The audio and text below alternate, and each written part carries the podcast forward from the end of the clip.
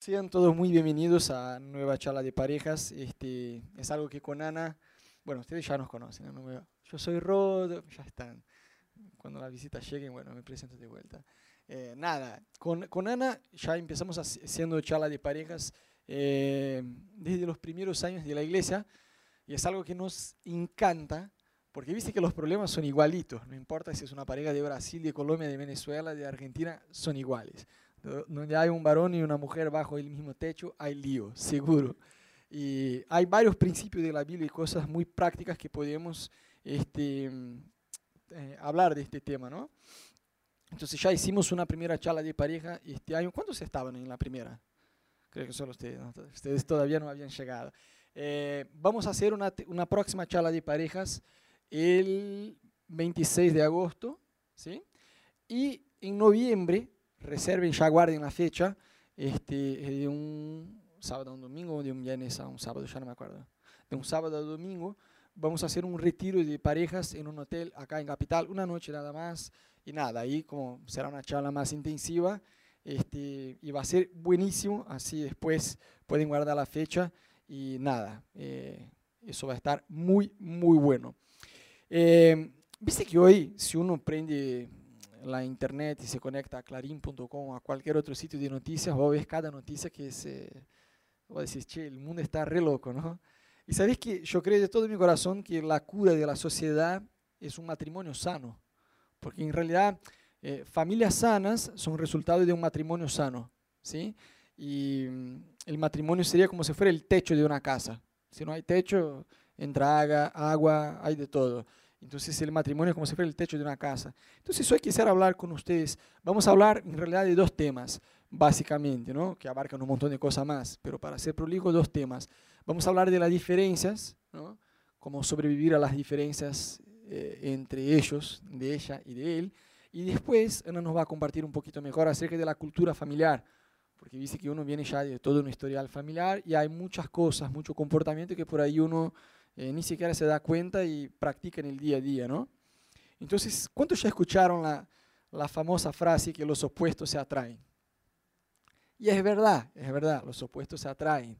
Pero lo que mantiene una pareja junta, no se a pesar de que el opuesto se pueda atraer, lo que hace con que una pareja se mantenga junta, eh, saber sobrevivir a estas diferencias, cómo manejarlas. ¿no? Entonces, hay varias diferencias, eh, ponerle que sería respecto a hombre y mujer, respecto al sexo, digamos, la diferencia de un hombre y de una mujer. Por sí solo, por la naturaleza del sexo de cada uno, ya hay un montón de diferencias que seguramente ustedes ya escucharon. Yo voy a tratar de ser bastante prolijo en esta parte, ¿no? Entonces, bueno, respecto a la autoestima, ¿no? El, hombre se mira al espejo como si fuera, ¿viste? El Brad Pitt. La mujer es Angelina Jolie, pero se mira como si fuera Susana Jiménez, ¿no? Es así.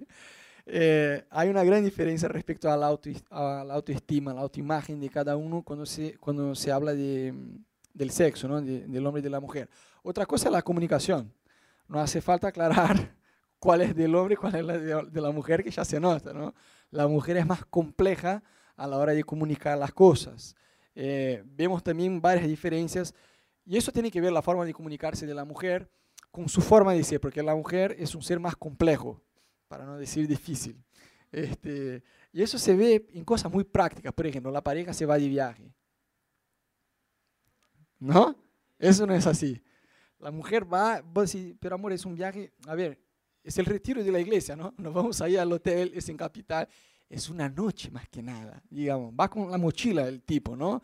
Y porque la mujer le pide, si no, iba con la ropa del cuerpo, listo, y vuelvo mañana con, con otra camisa y ya está. La mujer, no, ella es bastante más compleja. Por otro lado, de ser así, la mujer es como multitarea, puede llegar a hacer varias cosas a la vez. El hombre no. El hombre hace una cosa por vez porque no le da. Muchas veces Ana me habla, yo estoy, qué sé yo, leyendo un mail o me estoy haciendo otra cosa en la compu y yo digo, mira, directamente no te escucho mientras yo estoy haciendo eso, deja que termine de enviar el mail y ahí te escucho. Y ahora dice, ah, por Dios, está bien, Porque a la mujer a veces le cuesta entender eso, porque la mujer puede cocinar, estar con la niña en una mano, hablando en el cielo acá, y te dice algo que vos le estás preguntando. Las mujeres no sé cómo, pero logran hacerlo. Nosotros no tenemos. Si el hombre va a cocinar, la mujer dice, bueno, corta el pollo. El hombre está ahí como, uh, como un mono, no hace nada más, pero cortamos el pollo como nadie, ¿no?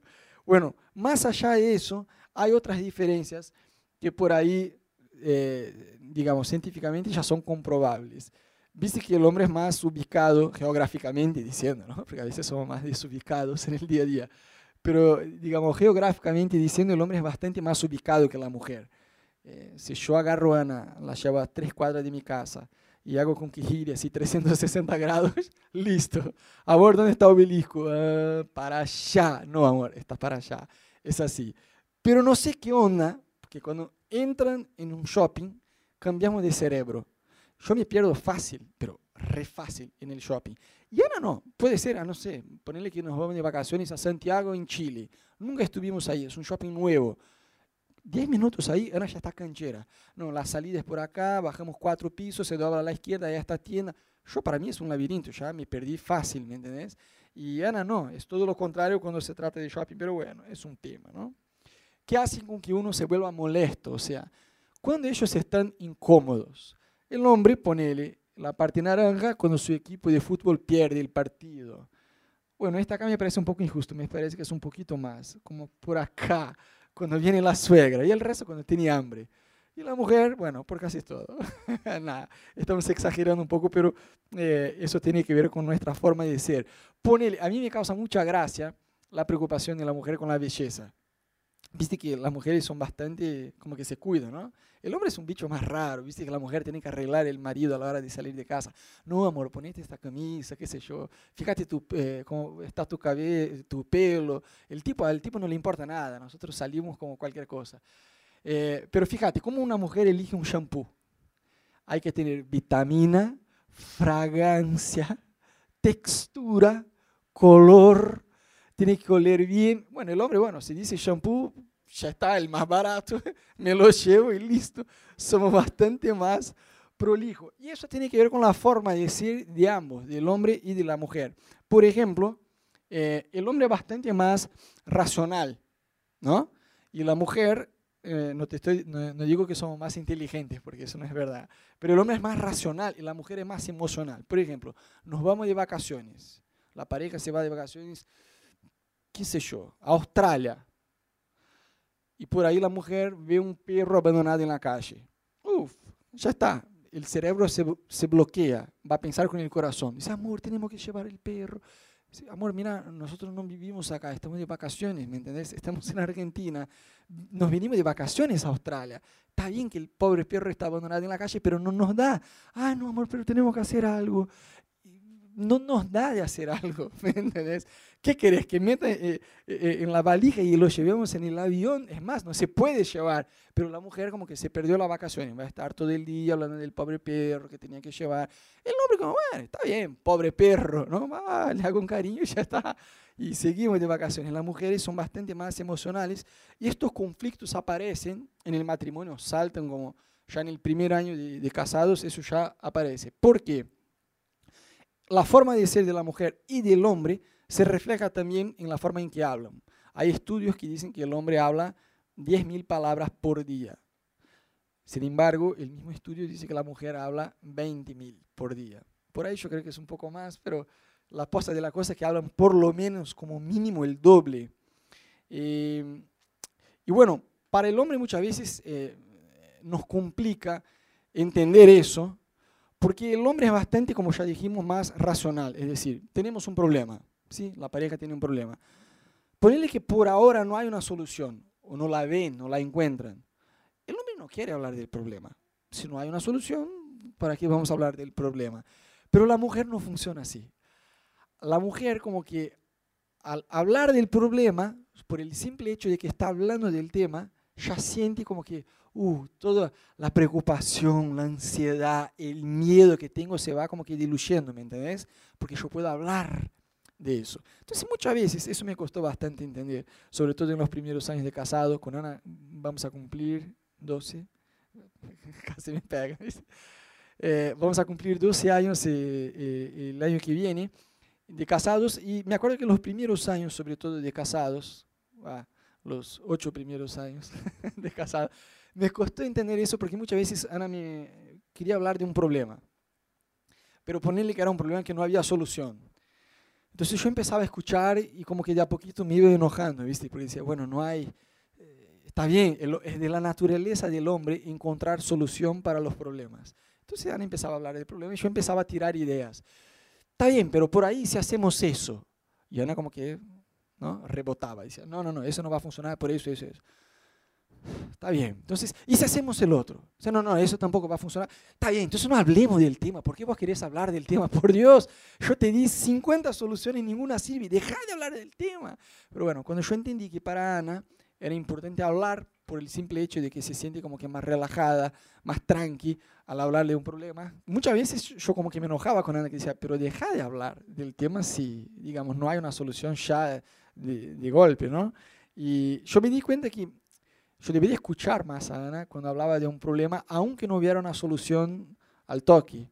Porque por el simple hecho de hablar, la mujer como que ya siente más relajada. Yo estoy hablando del tema. Y a mí era como, ah, por Dios, ¿por qué quiere hablar si no tenemos una solución?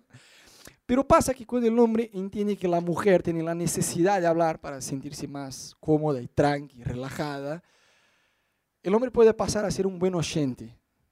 Y la verdad que a nosotros nos cuesta un poco, ¿no? Entonces, por ejemplo, cuando vos llegás del trabajo, en lugar de tirarse al sillón y preguntar, amor, ¿qué vamos a cenar? Bueno, esta pregunta enoja a cualquier mujer.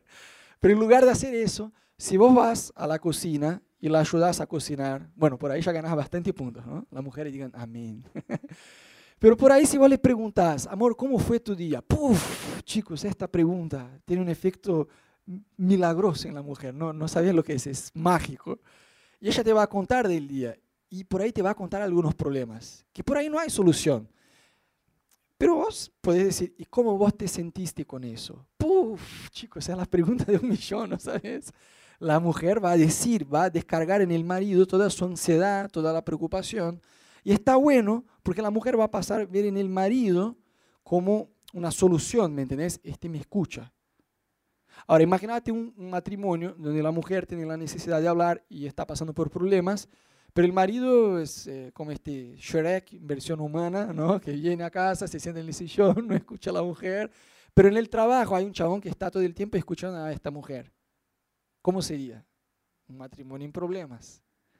Es más, sexualmente la mujer se entrega más cuando ya está con la relación. El sexo para el hombre es visual, ¿no? Pueden haberse peleado, están enojados, la mujer sale del baño desnuda, el hombre la mira, listo, ya la perdonó, amor, vení, vamos a jugar un partido, está todo bien, ya ni siquiera me acuerdo que peleamos. La mujer no es así, el sexo está 100% conectado con sus emociones. Entonces, si en lugar de estar ahí tirado al sillón, si la ayudas en la cocina, si la escuchas, si les preguntas, si sos un buen oyente con tu esposa, yo te aseguro, poner, vos te despertás, la ayudas a hacer el desayuno, charlas con ella, ¿no? Y le decís algo ahí en la oreja, como, amor, hoy a la noche vas a ver. ¿Qué sé yo? Tenés que ser creativo. A lo largo del día le envías un mensajito, ¿no? Después, qué sé yo, limpias flores al trabajo. En la mitad del día ella te llama, amor, ¿estás ocupado? No, para vos yo nunca estoy ocupado. Siempre estoy disponible. ¿No? Llegás a casa y le preguntás cómo fue el día, la ayudás en la cena. Chicos, a la hora de, de acostarse, la mujer sexualmente ya está activada, modo on. ¿Me siguen? Por el simple hecho de que el marido la escuchó. Entonces son necesidades diferentes. Por ejemplo, las mujeres cuando están estresadas, ¿Cómo pueden relajar? Díganme si no es verdad, es un programa que les va a encantar. Ir al shopping de paseo con las amigas, ver, ni siquiera es comprar, ver. Yo nunca llegué a entender eso, ¿no? Ana me dice, amor, vamos al shopping, sí, pero no tenemos plata para comprar. No, es solo ver. Pero si no vamos a comprar, ¿por qué voy a ver? Vos ves, dice, uh, está bueno.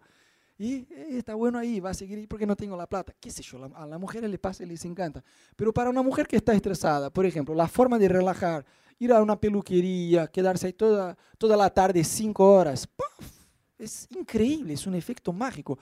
Si yo voy a la peluquería me enojo, no quiero estar ahí. El varón cuando quiere relajar, es una suerte de Home Simpson eh, versión humana, ¿no? Nos quedamos ahí acostados eh, con el control en la mano, con Netflix y nos encanta mirar un partido de fútbol, lo que sea. Entonces, todo eso son diferencias simplemente de, digamos, de sexo, ¿no? del hombre y de la mujer, por la diferencia de sexo, de, de, cómo funciona la cabeza de uno y la cabeza del otro. Pero más allá de diferencias de sexo, hay también diferencias de personalidad o, digamos, del gusto personal de cada uno. Y eso también en el matrimonio muchas veces es como que una tercera guerra mundial y no hace falta hacer. Por ejemplo, el marido tiene frío, la mujer tiene calor. A mí me pasa. Yo prendo el aire acondicionado del auto y ella dice, amor, ¿para qué el, auto, para qué, eh, eh, el aire? Y yo digo, porque hace 52 grados. Estamos literalmente todos en el horno, sudando. Y ella dice, no, yo tengo frío. Ah, por Dios. Y a veces pasa lo contrario. Julio, 15 de julio, casi nieva en Buenos Aires, sensación térmica menos 10. Y Ana dice, amor, prende el aire un cachito. El aire caliente, vos querés decir. No, no, no, el aire acondicionado. Pasa, son diferencias.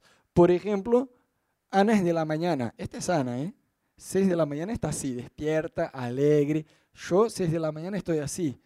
Pero Ana, cuando baja el sol, se baja la energía. Viste que si Ana fuera un celular, la batería no es que se pone roja con 20% y ahí va, va, va, va y después se acaba. No, Ana de 30% hay una caída libre a cero, se apaga, listo, ya está. A las 8 de la noche ya empieza como así, a las 10, así, listo. A las 11 como mucho, se fue. Yo es todo lo contrario. Once y media digo, amor, vamos al cine. Y Ana simplemente me ignora, dice, no, olvídate, no vamos. Son diferencias. ¿Y por qué es importante entender estas diferencias? Viste que muchas veces uno mira diferencias como algo malo en el matrimonio, más allá de los chistes, ¿no? ¿Por qué peleamos? Por las diferencias, ¿sí o no? Nadie pelea porque uno quiere prender el aire acondicionado y el otro también. No, yo quiero, el otro no. Yo quiero, qué sé yo, hacer un programa temprano y vos te querés quedar dormida o dormido. Entonces peleamos muchas veces por las diferencias porque miramos ellas como cosas malas. Pero sabes que las diferencias eh, son buenísimas. No es solo que no estén mal, son buenísimas en el matrimonio. Porque como parejas somos mucho más completos. Ponele, eh, Ana y yo somos bastante diferentes eh, en muchas cosas, ¿no? A pesar de que tenemos una personalidad bastante parecida, tenemos muchas cosas diferentes. Eh, como pareja somos más completos y eso va a resultar siendo buenísimo para Meli, por ejemplo, nuestra hija. Ponele, Ana es bastante disciplinada, chicos. Me parece que sirvió el ejército en Brasil antes de que la conociera, por favor. Eh, es bastante disciplinada, metódica, hace agenda desde que tenía cuatro años de edad. ¿ves? era recontra organizada. Yo ya soy un tipo absolutamente desordenado, eh, indisciplinado. Eh, yo soy el lío en persona. Y bueno, con Ana está bueno que seamos más, eh, digamos, que nos complementemos, que nos juntemos, porque por ahí para Meli resulta siendo algo mejor tener ambas personalidades. Porque si dependiera solo de Ana, nuestra casa iba a ser un ejército no con Meli. Meli, despertate, Meli, hace, no, estoy exagerando. Pero Ana ya tiene como una tendencia a ser más rígida, por así decir, con los horarios, con todo. Por otro lado, si dependiera solo de mí, iba a ser fiesta todo el tiempo, iba a estar jugando con Meli. Amor, ella tiene que dormir a, la, qué sé yo, a las 8. No, no, vamos a ver una película, vamos a comer pochoclo, chocolate, hacer cualquier cosa. ¿Ves? La vida es una fiesta. Y está bueno tener las dos cosas porque como pareja nos equilibramos. Entonces las diferencias son buenísimas y los hijos pueden eh, darse cuenta de eso. Por ejemplo, hay diferencias, uno es puntual, el otro impuntual. ¿No? Eso es algo que pasa bastante. El diálogo de una mujer frente al espejo es algo eterno. ¿no? El concepto de eternidad es este. Y bueno, es algo que uno hay que trabajar porque muchas veces empezamos a pelear por ahí. Y eso muchas veces se refleja en la relación. Por ejemplo, uno es más ordenado, el otro desordenado. Y son cosas que por ahí podemos tratar de llegar a un punto más de equilibrio uno con el otro.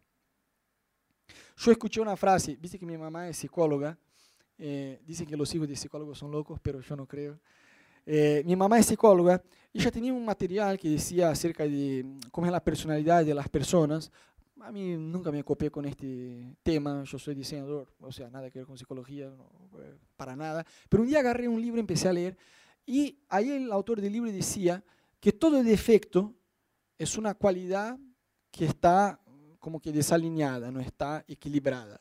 El chabón tiraba algunos ejemplos. Por ejemplo, ser disciplinado, como Ana Raquel.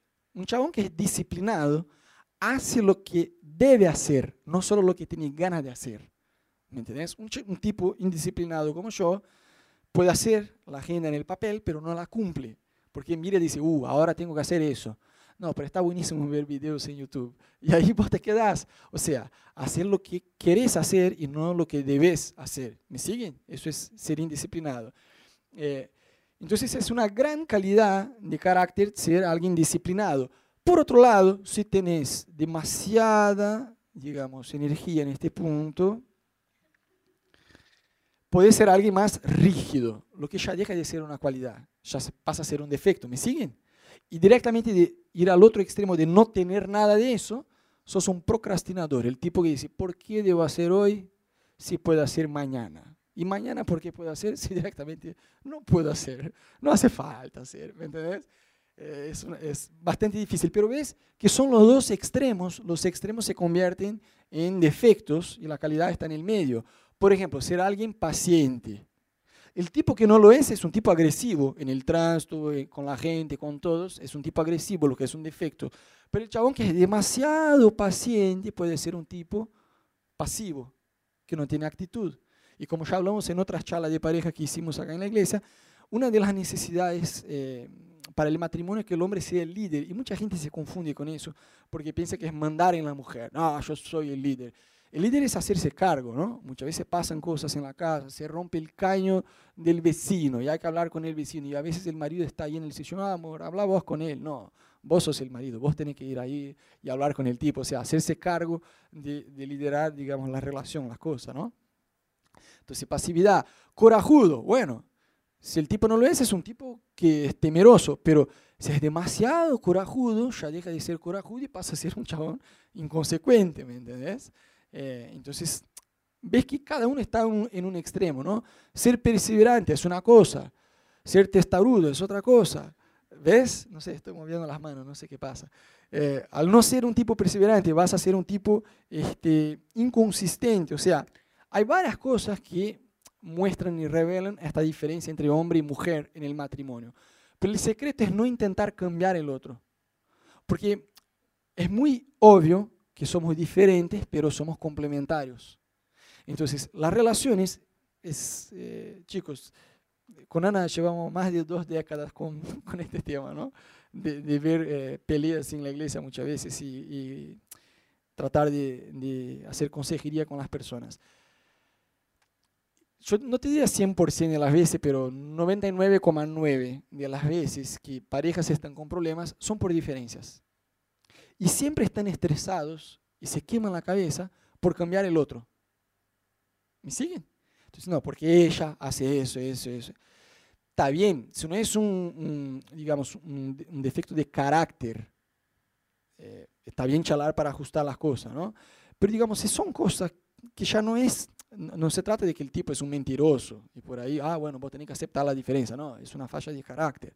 Pero ponerle que no es un defecto de carácter, si son pavadas como frío, calor o cosas así como ya vimos que son pavadas, hay cambios que hay que hay diferencias que hay que aceptar. Y no solamente aceptar, sino aprender a apreciar en el otro. Porque muchas veces nos enojamos con pavadas así, y viste que cuando uno está enojado, pierde como que la capacidad de pensar literalmente eso, científicamente es comprobable. ¿Ves? Están peleando y el chaval dice, bueno, en este cajón nunca hay calzoncillo. Si nunca hay, ¿por qué lo buscas ahí? ¿Me entendés? Cuando uno está enojado, como que pierde la capa. Algunas parejas se van identificando por ahí. Ves que cuando uno eh, está enojado, pierde la capacidad de pensar de una forma sana. Se enoja y dice cualquier cosa. Y ahí, bueno, arranca todo el lío en el matrimonio. Entonces somos diferentes, pero somos complementarios. No sé, ponele, vos decís, ah, pero a mí es que mi marido es rodo, vos no sabés. A él no le importa nada la privacidad. A él le encanta estar con la casa llena de gente, llena de amigos. No tiene horario, por él pueden venir todos los días, desde la mañana hasta la madrugada. Y a él no le importa nada. Pero yo soy totalmente lo contrario. A ver, no es que no me gusta recibir amigos en casa pero como que a mí me gusta más la privacidad, ¿me entendés? O sea, son cosas que muchas veces pasan en el matrimonio. Uno eh, como que valora demasiado la privacidad, el otro no, este, uno es introvertido y el otro extrovertido. Y muchas veces pasa que decís, eh, pero vos no podés ser este tipo tan callado como sos, la mujer que es extrovertida, ¿no? Vos tenés que hablar, vos tenés que charlar con la gente, no podés ser tan tímido así. Y a veces el otro está, no, pero vos hablas con todos, no podés ser así. Y uno trata de cambiar el otro en lugar de aprender a encontrar un punto de equilibrio en la relación. ¿Me siguen? Entonces, eh, eh, el matrimonio, ambos son diferentes, pero son complementarios y está buenísimo que sea así la cosa. Eh, a mí me impresiona la cantidad de parejas que charlamos y por ahí no llegan a hablar. Directamente no se hablan. No tienen, la, no, no te voy a decir que no tienen, pero no desarrollan la capacidad de hablar pacíficamente, de una forma amistosa. Entonces, para que uno pueda comprender, el secreto de comprender, por así decir, está en lo que el otro habla y yo escucho. Acá está la comprensión. Porque a veces estamos peleando y empezamos a gritar. O a veces no gritamos, pero hablamos así, de que ya está bastante enojado. Lo dije. Pero háblame bien, pero no estoy gritando, ¿no? Y uno ya cierra la puerta con más energía, por así decirlo, está enojado. ¿Por qué pasa? ¿Por qué gritamos? ¿Por qué uno grita cuando está peleando con alguien? Porque quiere ser escuchado, ¿sí o no? Quiere que el otro le escuche. Entonces, el secreto, digamos, del matrimonio, aunque haya diferencias, aunque haya cosas que no están de acuerdo, es aprender a charlar pacíficamente. Yo con Ana, yo le hice una promesa, cada tanto ella se olvida, viste que hoy yo le estoy dando a ella, voy a dormir en el sillón. Eh, y muchas veces lo que pasa es que ponerle que la pareja está ahí y el tipo está enojado y por ahí ya habla con más fuerza, ¿no? Y entonces empiezan las discusiones en casa. Yo le hice una promesa a Ana, mira amor, cualquier decisión que vaya a tomar en el matrimonio, yo te lo juro que voy a pensar bien, vamos a charlar, es un matrimonio, no es una dictadura que yo decido y vos tenés que tragar lo que yo decido, ¿me entendés? Vamos a charlar de eso, tranquilo, yo voy a orar por eso, te lo juro. Entonces cuando empezamos a tener un punto donde yo pienso A y Ana piensa B, y yo veo que a ella como que se pone ansiosa, ¿viste? ya me quiere interrumpir y ya está más enojada, yo digo, tranquila nena, vamos a charlar de este tema, vamos a charlar de eso, tranquila. Porque muchas veces yo ya sé lo que ella va a decir, y yo estoy tratando de, bueno, aclarar a ella, tranquilo, vos estás pensando eso, pero no es así, por eso, por el otro, qué sé yo. Aprender a charlar. Directamente hay parejas que no saben, no desarrollan la capacidad de charlar uno con el otro. Entonces, cuando se ponen a charlar, es con toda la furia y listo, tercera guerra mundial. Y muchas veces, haciendo consejería, no sé, el chaval dice, no, porque mi mujer no entiende eso y eso. Y yo digo, pero vos tenés que hablar con ella de eso. No, ya lo intenté. ¿Y qué? No, no me escucha pero va a seguir con el problema, ¿me entendés? O sea, un problema no resuelto en el matrimonio hoy, te encuentra mañana, no se soluciona con el tiempo. Viste que hay dichos populares que son retruchos, que si no el tiempo sana todo. Ajá. Ves que hay tipos que están amargados hace décadas y cuando hablan del tema tienen todos los detalles en la punta de la lengua. En 1982 eh, vos hiciste eso, eso, y te, te describe el día, todas las fallas con una precisión impresionante. ¿Qué es eso? Rencor amargura. Entonces, eh, encontrar una, una, forma, la manera de eh, encontrar el equilibrio, ¿no? Porque muchas veces hablamos de hacer acuerdos en el matrimonio y eso está buenísimo. Pero yo creo que aprender a hacer acuerdos es como el extremo, digamos, es el último recurso, porque se hace justamente un acuerdo porque no hay, no estamos de acuerdo en algo, ¿me entiendes? Entonces, bueno, por eso debemos hacer un acuerdo, está bien, eh, tu mamá no puede venir todos los días a la casa, pero una vez por década está bien, coincidimos, puede venir, qué sé yo. Van a tratar de hacer acuerdos porque ya no encontraron un punto en común. Y está bueno aprender a hacer acuerdos, pero yo creo que hay un paso antes de eso, que es aprender a coincidir, aprender a charlar. Yo digo muchas veces, yo pienso A, vos pensás B, está bien, dime por qué pensás B. Y uno va a decir, pero no con esta carga emocional, por eso, por eso, tranquilo, va a hablar, yo pienso bien por eso, por el otro, y otro va a escuchar, ¿me siguen? Y yo voy a decir, está bien, y por ahí voy a decir, si estoy tranqui, no estoy con un espíritu de yo tengo la razón, vos escuchame a mí, ¿no? Si yo estoy tranqui, por ahí voy a decir, uh, eso que ella está diciendo es verdad, no lo pensé.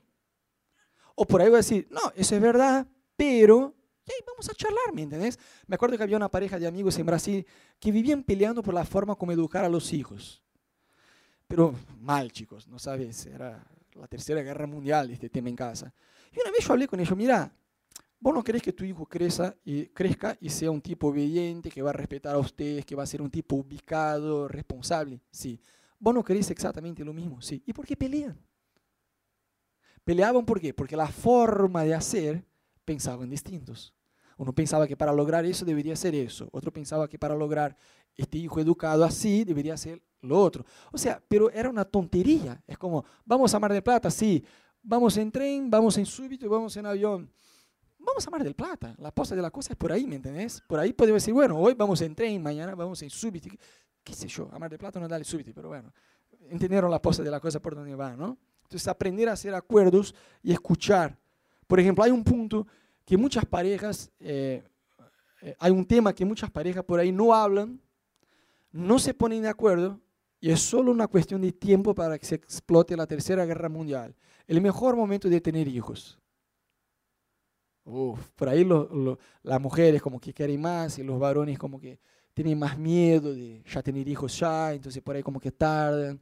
¿Ves? Tienen que hablar del tema.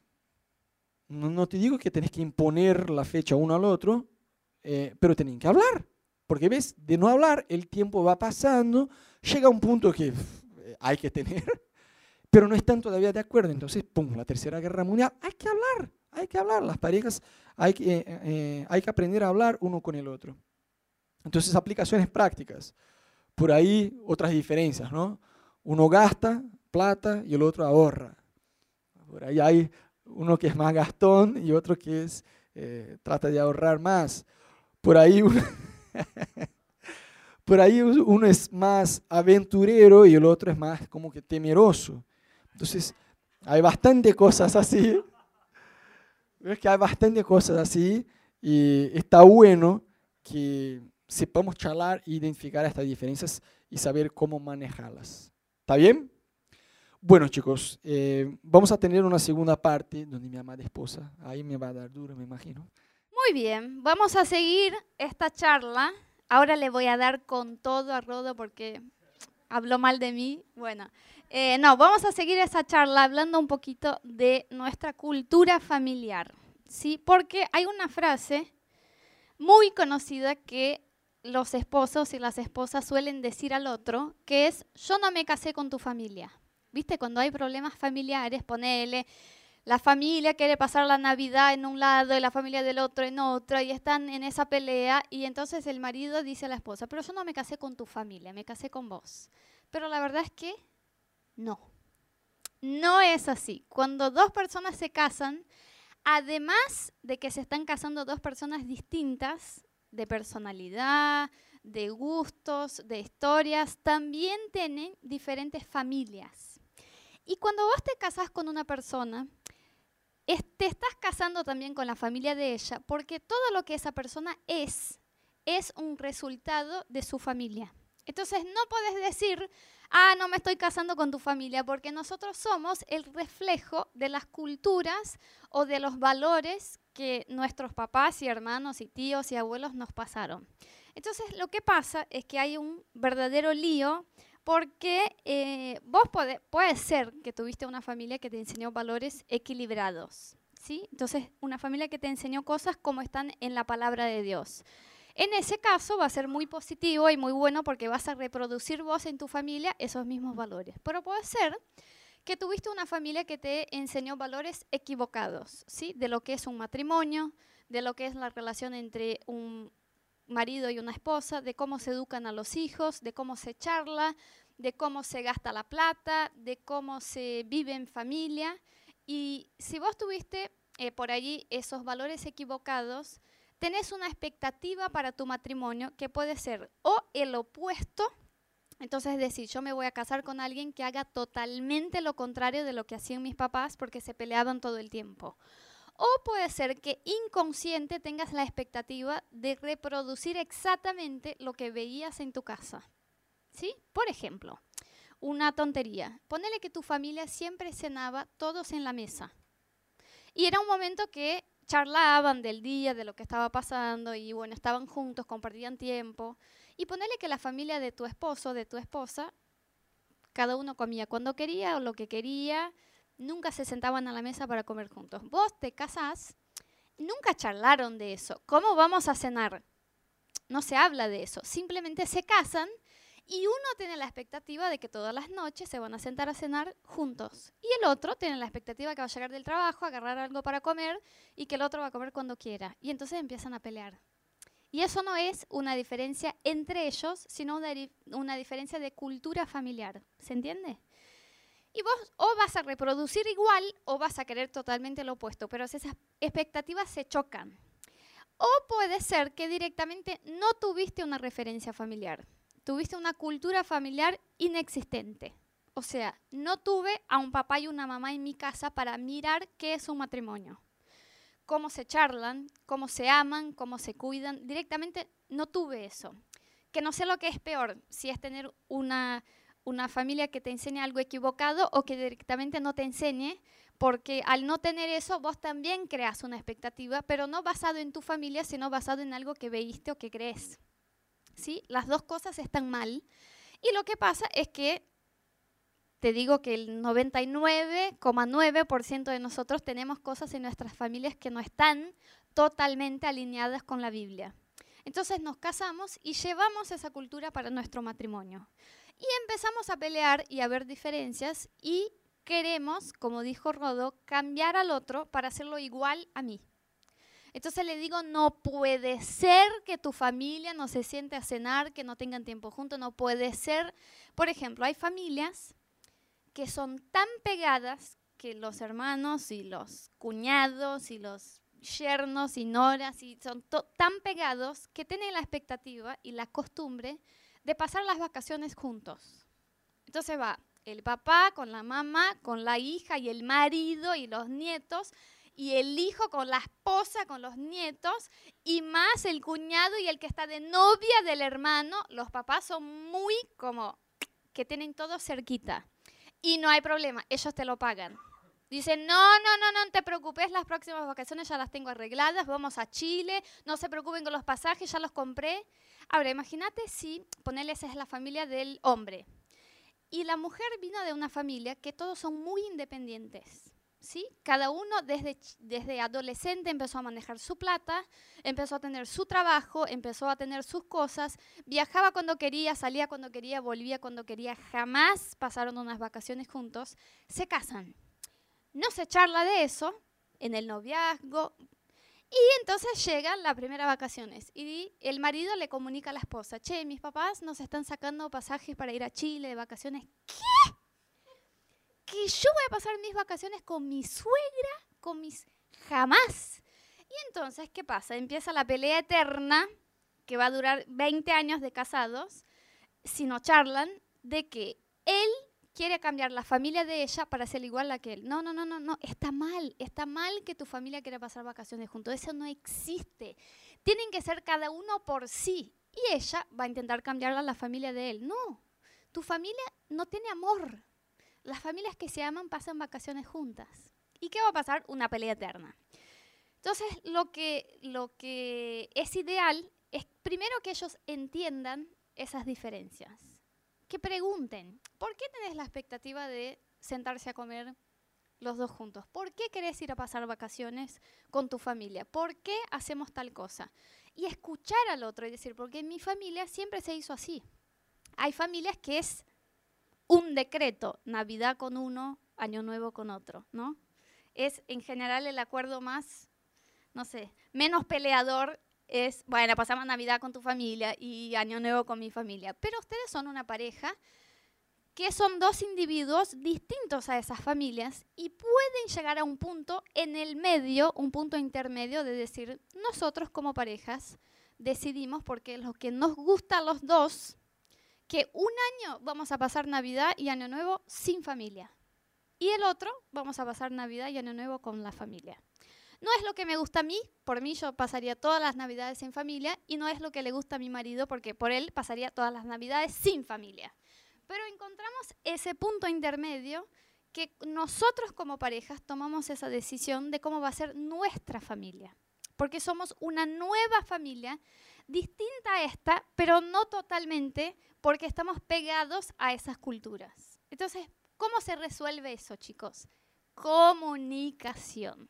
Hay que charlar. Rodo y yo venimos de familias totalmente distintas. Los papás de Rodo se divorciaron cuando él tenía ocho meses. Entonces creció en una casa solo con una mamá, a pesar de que siempre se relacionó con su papá. Y eh, tiene como varios hermanos que son mitad del padre, de la madre, que se casó la segunda vez, la tercera vez, como que tiene esa familia que dice él, necesitamos un mapa para entender quién es hijo de quién, que es medio hermano. Entre los hermanos se llevan re bien, aunque sean medio hermanos, porque entendieron que el lío fue de los papás, así que son muy amigos, pero es una familia como que tiene esa estructura medio rara. Y yo vine de una familia que mis papás están casados hasta hoy, eh, eh, están en el ministerio desde que yo tengo dos años de edad, entonces crecieron enseñándome todo de los valores de la familia, del tiempo en familia, de las cosas en familia.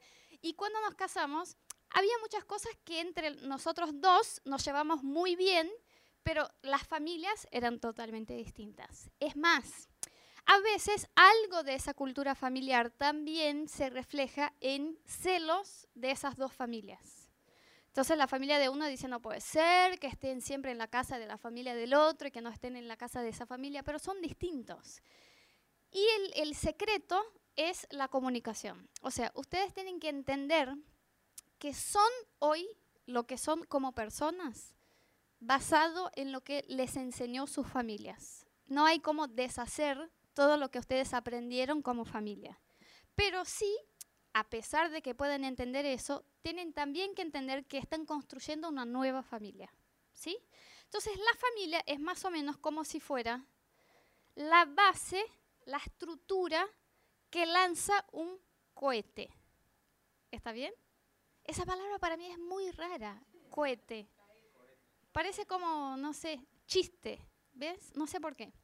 Pero el cohete es lo que vemos, ¿no? Cuando se lanza un cohete vemos la fuerza y cómo sube y todo eso, pero nadie mira que abajo hay una estructura re grande y firme, metálica, que es la posta en sí de la cosa, que es lo que hace lanzar ese cohete. La familia es así. Nosotros hoy somos, por ahí miramos como somos, yo soy médica, yo trabajo, yo estudio, a mí me gusta tal cosa, yo viajé tantas veces, tengo ese estilo de vida, me gusta esas cosas, pero en realidad lo que soy se construyó basado en mi familia, sea ella buena, mala o inexistente. Soy resultado de eso. Cuando me caso, llevo toda esa carga y esa expectativa dentro de mi casa. Y entonces por ahí empiezan las peleas y las diferencias. Pero eh, los matrimonios pueden llegar a comprender y, y, vivir de una manera que puedan trabajar esas diferencias, ¿sí? Pero es muy importante que ustedes se den cuenta de cosas que traen a sus matrimonios basado en cómo se relacionaban sus papás. Por ejemplo, Rodo y yo, cuando éramos recién casados en los primeros años, los primeros 10 años, ¿no? En los primeros años, de verdad, eh, a veces Rodo me decía que yo le faltaba con el respeto cuando le hablaba algunas cosas o cuando me ponía en silencio, porque mi manera de protestar es no hablar. Entonces estamos hablando, ¿no? No, porque tengo que hacerlo, no, tengo que hacerlo, no, tengo que hacerlo, no, tenemos que hacerlo. Y en un momento me callo y me siento. Y me dice, Rod sigue hablando, ¿no? Y me mira, ah, no vas a hablar, me dice. Y estoy ocho horas sin hablar, ¿no? Y Roda decía, eso es faltarme con el respeto, estamos hablando, no puedes dejar de hablarle a alguien. Pero yo, después de estar casada y entender muchas cosas, me di cuenta de que mi mamá y mi papá hacían eso. Cuando mi mamá estaba muy enojada con mi papá, dejaba de hablarle. Entonces estaban hablando por un tema y simplemente se callaba. Y yo aprendí. Pero no aprendí que me dijo, hija, cuando estés charlando con tu marido y te enojes, no le hables más. No, es algo que se transmitió como una cultura de familia. ¿Se entiende? Bueno, ¿qué hacemos? No nos gusta eso. No es que yo miraba eso y decía, mm, está bueno eso. Pero sin darme cuenta, empecé a hacer igual. Entonces Rodo me dice, eso es una falta de respeto, tenés que hablarme. O si no, decime, mira, estoy muy enojada ahora, voy a tomar 30 minutos y volvemos a charlar, pero no podés simplemente no hablar con una persona, ¿no? Y llegamos hoy, que entendemos nuestras culturas de familia, que de verdad son muy distintas, eh, llegamos a puntos intermedios y decidimos cómo va a ser nuestra casa. Entonces, por ejemplo, puede ser que ustedes eh, tengan una familia, por ejemplo, que era muy fácil en perdonar. Una familia que la gente, que eso yo admiro, que era así la familia de Rodo. Cuando se discutían o peleaban o uno hacía algo al otro, pedían perdón así. Eso le enseñó la mamá a los dos hermanos que vivían juntos. Entonces, no, si hiciste tal cosa, pedile perdón a tu hermano, pedile... Pero es algo como que, como decir buen día, che, perdóname porque ayer tal cosa, perdóname. Y a mí, eh, yo me estoy convirtiendo todavía, eh, tengo un punto débil que me cuesta pedirle perdón. Entonces estoy en oración, Señor, perdóname, estuve re mal, grité con todo, no está bien, Señor, no es lo que querés, le voy a pedir perdón porque, bueno, no está bien. Entonces salgo de la habitación, le miro, digo, amor, me dice, sí. Lo de ayer, sí. Estamos bien, ¿no? Y me dice, ¿me querés pedir perdón? Como que decir eso, perdóname, me cuesta. Soy sincera. Y a Rodo no, pero esa es una cultura familiar de él. Es algo que aprendió de tanto que hacían en su casa hasta hoy. Por ahí le dicen, che, perdoname tal cosa entre los hermanos. Y para él es fácil. Y por ahí vos viniste de una familia que son más duros, como para reconocer las cosas, para pedir perdón. Traes eso al matrimonio. Lamentablemente lo llevas al matrimonio. O, por ejemplo, eh, venís de una casa donde la mamá era una eh, personalidad más fuerte que el papá. Entonces la mamá tomaba las decisiones, la mamá manejaba la plata, la mamá tenía la palabra final de las cosas. Por más que no lo hagas consciente, muchas veces eh, reproducís ese modelo en tu casa, eh, sea vos el hombre o la mujer, o tratás de hacer totalmente opuesto. Entonces, si sos la mujer, puedes, por ejemplo, ser una mujer totalmente pasiva, que no quiere hablar ni decidir ni nada, porque te veías mal cuando tu mamá tomaba la, delantera. O, por ejemplo, si tu papá era un tipo muy autoritario. Entonces, tu mamá no tenía voz en la casa. Tu papá decía todo, como iba a ser muy rígido. Vos cuando te casás vas con una expectativa de decir, eh, no puedo ser como mi papá, lo que está bueno, pero puede ser que falles por estar en el, otro extremo. Decís, todo... Es más, por ahí buscas casarte con una mujer muy fuerte con miedo de que seas como tu papá, decir, mejor que yo me case con una mujer que nunca me va a dejar mandar en la casa para que yo no tenga esa misma familia, ese mismo modelo familiar que mis papás. O no te das cuenta de eso y sos autoritario igual. Y cuando estás haciendo eso decís, ¿por qué? Si es justamente lo que yo veía en mis papás. O ponele que viniste de una casa donde te enseñaron a ahorrar plata. Entonces tenés que trabajar, trabajar, trabajar, guardar la plata para comprar tu auto, para comprar tu casa, no para estar gastando. Y el otro vino de una familia donde nunca tenían plata ahorrada, pero siempre se compraban todo. Se iban a Disney, se iban a Orlando, se iban a Nueva York, se iban, tenían el mejor auto, tenían eh, todo nuevo, pero no tenían plata guardada. Se casan y es un choque porque uno dice, ¿qué estás haciendo con la... ¿Estás loca? ¿Que te vas a comprar eso si no tenemos 300 pesos guardados? No, pero los tenemos para usar. Son culturas y mentalidades que vienen de familia. Entonces, cuando te casás, si ustedes fueran solteros, yo les diría, antes de casarte, tener una charla con tu novio y con tu novia de cómo es la familia, de cómo manejan la plata, de cómo eh, se comunican, de cómo tienen amistad, de cómo piden perdón, de cómo son y ajusten cosas antes de casarse. Pero como ustedes son casados, les digo ya casados, entiendan esas diferencias y lleguen a ese punto de decir nosotros, como esa nueva familia, vamos a entender esos dos lados. No podés, por ejemplo, si tenés esa familia que es muy participativa, por así decir, que todo quiere hacer junto, que todos los viernes te esperan con la cena, que tienen las vacaciones eh, listas, la Navidad. Viste que hay familias que no te preguntan si vas, te avisan para que vengas. O sea, el sábado cumple tu abuela, te esperamos tal hora. Y vos decís, pero, che, papá, me casé, tengo que ver con mi esposa. ¿Cómo? Si siempre nuestra familia se hizo así. ¿no? Entonces es encontrar ese punto, charlar y encontrar ese punto de decir, esa familia no va a cambiar. Pongan algo en la cabeza. Los suegros, suegras, tíos, cuñados y abuelos no van a cambiar. La familia va a seguir siendo así. Ellos tienen esa expectativa y la otra familia va a seguir siendo así. No traten de cambiar las familias. Traten de encontrar un acuerdo viviendo con esas familias. O sea, todos los años mis papás, ponele, van a esperar que estemos en la Navidad con ellos, dice uno. Y el otro dice, todos los años, de acá hasta que se mueran, mi familia jamás nos va a invitar para Navidad. Eso no va a cambiar. Entonces nosotros como pareja vamos a tomar una decisión. En nuestra familia vamos a respetarlos, entonces ponele, vamos a hacer un año así, otro año así. No sé, el acuerdo que sea, pero entender y reconocer esa influencia familiar en la vida de ustedes. Por ahí hay maneras que se comunican o hay cosas que enojan mucho al otro. Si tu esposa dice una frase como que te reenoja o si tu marido te dice algo y es justamente porque lo veías en tu casa. ¿Me entendés? Por ahí escuchabas que tus papás decían eso o eh, te enojas mucho con algo que hace tu marido o tu esposa y no se dan cuenta los dos de que están trayendo expectativas cruzadas o que se están chocando acerca de lo que es esa familia. Y eso es muy importante. En general nos casamos con personas que tienen familias muy distintas a las nuestras, lo que es más lío, ¿no?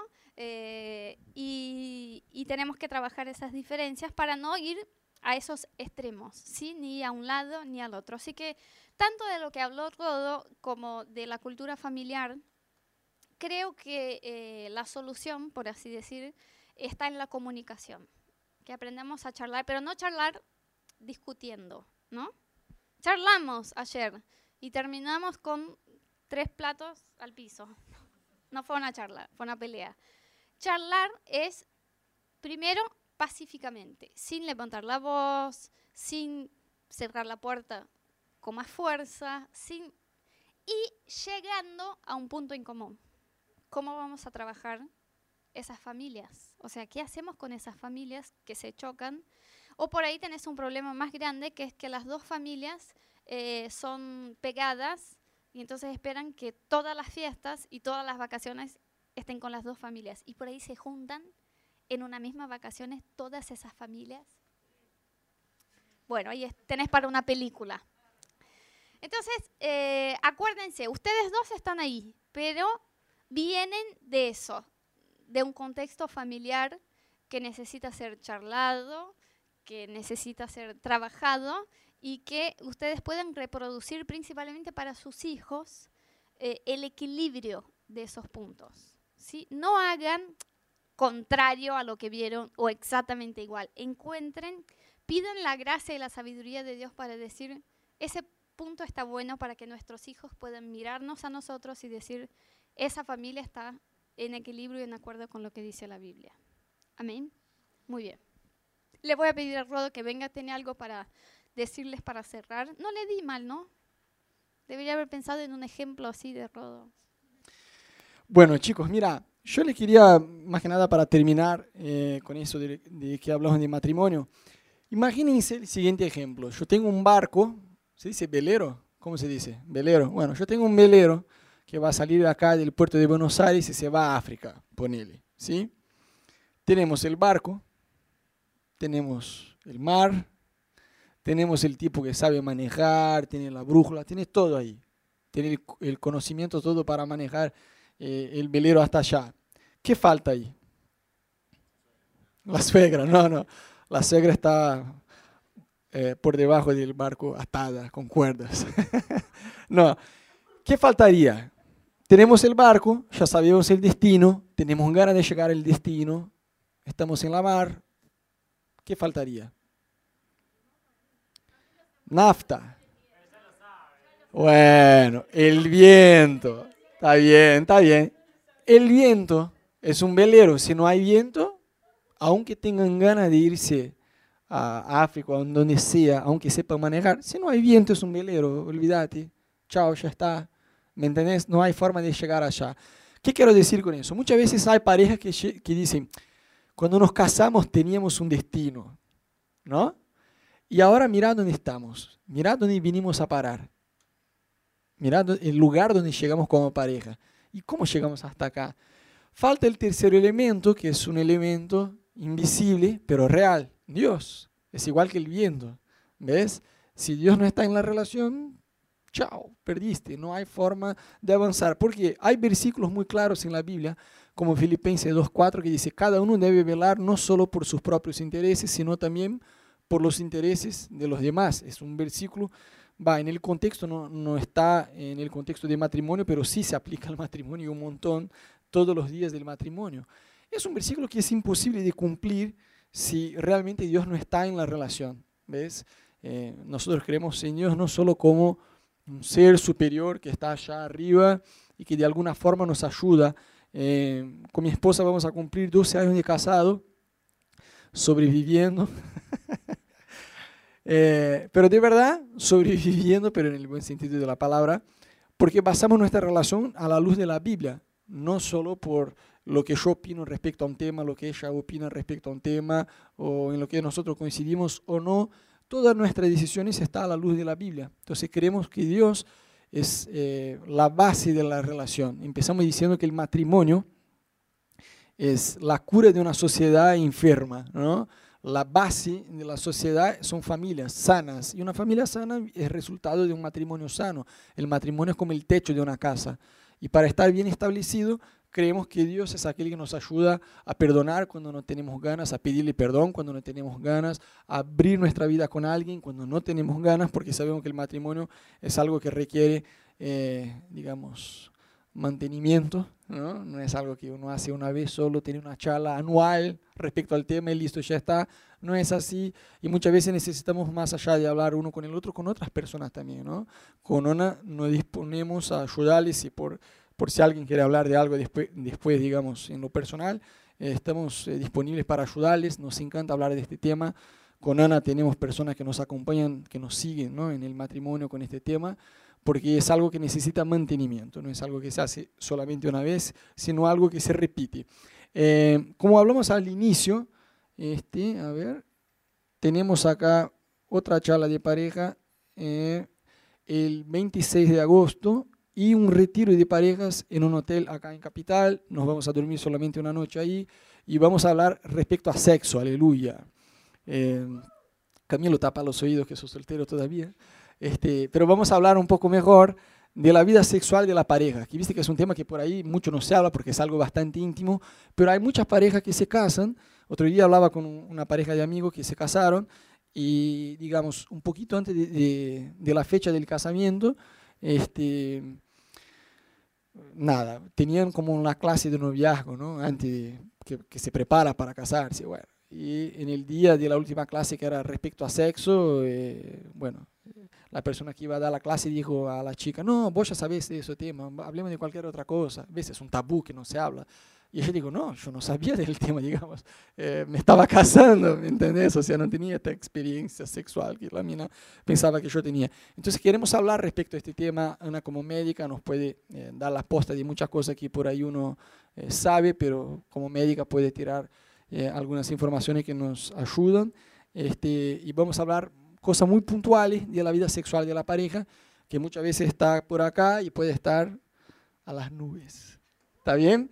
Y eh, nosotros acá también nos juntamos todos los domingos a las 19 horas, somos una iglesia, este, no nos creemos los dueños de la verdad, sino creemos que Dios puede ser un, amigo real, tenemos una relación personal con Dios, no creemos en Jesús solamente como un personaje histórico, creemos que vos lo puedes probar en tu vida ah, día a día, así que están todos invitados este, todo domingo a las 19 horas. Ahí tienen el sitio web, las redes sociales, estamos en contacto.